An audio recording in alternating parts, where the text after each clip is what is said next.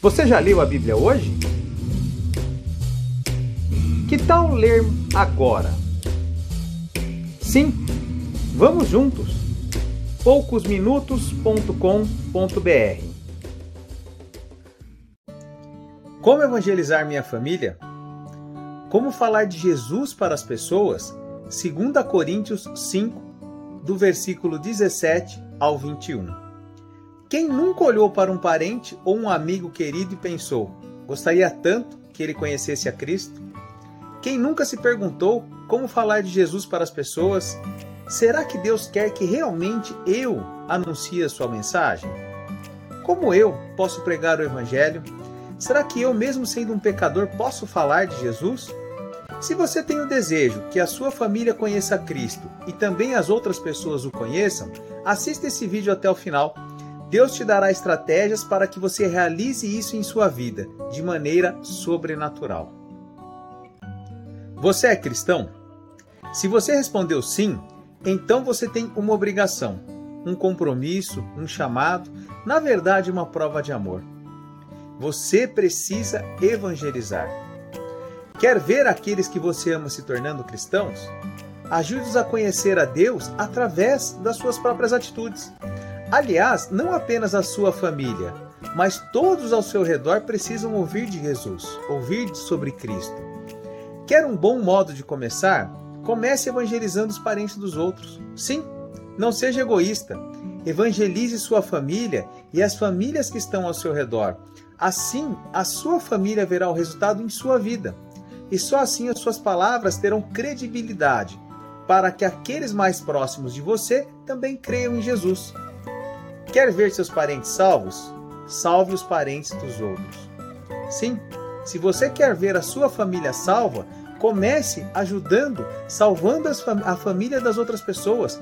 Cuide dos outros e tenha certeza que Deus cuidará dos seus. Mas é preciso entender que a salvação é uma decisão pessoal. Infelizmente, nossos amados amigos e parentes podem decidir que não querem a Cristo como Senhor e Salvador de suas vidas. Muitos viram Jesus em carne e osso, mas nem todos creram nele, mesmo eles tendo presenciado tantos milagres na época de Jesus enquanto ele andou por essa terra. Alguns decidiram não aceitar a Cristo, e infelizmente isso pode acontecer com os nossos parentes também. Respeite a decisão deles, porém, nunca deixe de falar do amor de Deus a ele, pois um dia tudo isso pode mudar. Mas, independente da decisão dos nossos amados, dos nossos parentes, não podemos deixar de lado nosso chamado para apresentar Jesus às outras pessoas. Não há outro sentido na vida do cristão que não seja evangelizar. Não deixe que nenhuma outra condição ocupe o lugar central da sua vida. Não existe outra razão de ser ou de existir que não seja falar para as pessoas daquilo que Deus pode fazer em nossas vidas. Isso não quer dizer que você não pode trabalhar, que você não pode passear, namorar, se divertir e viver da maneira como você gosta. O que eu quero dizer é que fazer tudo isso e muito mais debaixo da direção de Deus é sim uma maneira de evangelizar. E não sou eu quem diz isso, mas sim a palavra de Deus. É curioso, mas até aqueles que nunca leram nem menos um versículo bíblico completo dizem: Ah, eu amo a Deus. Sim, eu amo Jesus. Será que realmente você o ama? Em uma postagem nossa, em nossa página, com o título Quem é Jesus Cristo, temos diversos comentários dizendo: Ele é tudo, meu amor, minha vida, meu Salvador. Dizer isso é maravilhoso, mas será que realmente eu e você amamos a Jesus? E como provamos esse nosso amor por Deus? Você ama Jesus? Você ama realmente a Deus? Vamos ver o que fala aqui em João capítulo 21, versículo 15. Quando eles acabaram de comer, Jesus perguntou a Simão Pedro: Simão, filho de João, você me ama mais do que esses outros me amam? Sim, Senhor. O Senhor sabe que eu amo, respondeu ele. Então Jesus lhe disse: Tome conta das minhas ovelhas. E perguntou pela segunda vez: Simão, Filho de João, você me ama? Pedro respondeu: Sim, Senhor. Sabe que eu amo, Senhor. E Jesus lhe disse outra vez: Tome conta das minhas ovelhas. Então perguntou pela terceira vez: Simão, filho de João, você me ama? Então Pedro ficou triste por Jesus ter perguntado três vezes: Você me ama? E respondeu: Senhor, sabe tudo e sabe que eu amo. E Jesus ordenou: Então tome conta das minhas ovelhas. Se eu e você realmente amamos a Deus, precisamos tomar conta das ovelhas do Senhor. Mas talvez você diga: opa, opa, peraí, eu não sou pastor, eu sou ovelha, tá entendendo? Ovelha, ovelha. Bom, eu também não sou pastor, mas eu amo a Cristo e preciso cuidar das ovelhas do meu Senhor, porque eu o amo e também amo ser ovelha de Cristo. Uma coisa não anula a outra, apenas complementa. Aproximadamente em 2016, eu participava de um curso em minha igreja sobre evangelismo. Então fizemos uma ação para evangelizar as pessoas em uma feira aqui próximo da igreja. Lá nós abordávamos as pessoas e convidávamos elas para conhecer a igreja. Um, entregávamos um bombom com o endereço da igreja e tudo mais. Então eu percebi que praticamente todas as pessoas que abordamos, elas diziam que já tinham uma religião, quase todas.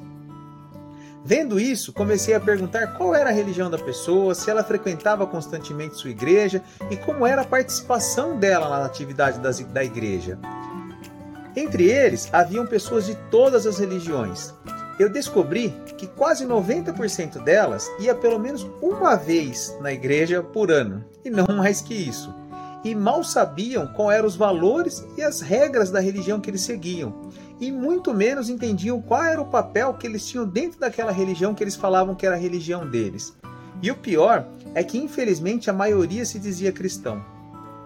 Fiquei com aquelas respostas martelando minha cabeça por muitos dias. Como as pessoas dizem que têm uma religião, acreditam em Deus, mas não sabem quem é esse Deus? O que eles esperam de Deus?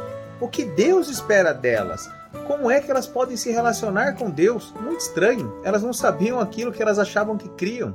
Eu acho que é porque talvez realmente não criam, né? A gente às vezes acaba falando aquilo que todo mundo fala ou tentando viver aquilo que a nossa família diz que faz. Mas será que realmente elas tinham um compromisso com Deus, um relacionamento com Deus? Eu tenho minhas dúvidas sobre isso. Eu até pensei que muitos diziam isso para desviar a conversa mas percebi que conforme eu perguntava sobre o assunto, a maioria gostava da conversa e percebiam o quanto o tema servir a Deus tinha andado longe das suas vidas e até mesmo dos seus pensamentos. Aquelas conversas me incomodaram um bocado. O que eu estava fazendo em relação ao chamado de Deus para minha vida, eu me perguntava. Como eu estava servindo a Deus? Além de eu falar com as outras pessoas, aquilo foi mexendo comigo. O que Deus esperava de mim naquele momento? Será que eu era tão egoísta que havia descoberto o que o Evangelho de Cristo representa e o que ele podia fazer por mim em relação a esta vida nesse tempo e na eternidade, mas eu estava guardando tudo isso para mim? Poxa, mas eu pensei, sou jovem, preciso trabalhar, realizar meus sonhos, cuidar da minha família, da minha saúde, estudos, tenho tão pouco tempo. E outra, eu não faço nada de errado, já sou tão bonzinho, não é? Sabe aquele papinho de desculpa que a gente normalmente usa? Sim, todas aquelas desculpas de quem não quer fazer nada? Pois bem, mas todos esses pensamentos ocupavam minha mente por vários e vários dias. O fato é que Deus tem um mandamento para todo aquele que se diz cristão. E esse mandamento é: ide por todo mundo e pregue o evangelho. Porém, Muitas pessoas acham que essa é uma obrigação apenas dos líderes religiosos, do pastor, do padre, do líder e tudo mais. Mas na realidade não é. Ela é uma responsabilidade minha e sua.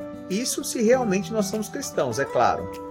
E o que é tomar conta, como Jesus falou para Pedro? É cuidar, proteger, dar direção, ter carinho, amor. E isso se faz ensinando as pessoas sobre o Evangelho. Então, eu tomei uma decisão naquele tempo. Eu decidi ler tudo o que a Bíblia falava a respeito, ou quase tudo, né, do que a Bíblia falava sobre evangelismo. Olha cada versículo maravilhoso que eu descobri na palavra de Deus. Conhece alguém que tem dificuldades em ler a Bíblia? Compartilhe. Talvez podemos ajudar. poucosminutos.com.br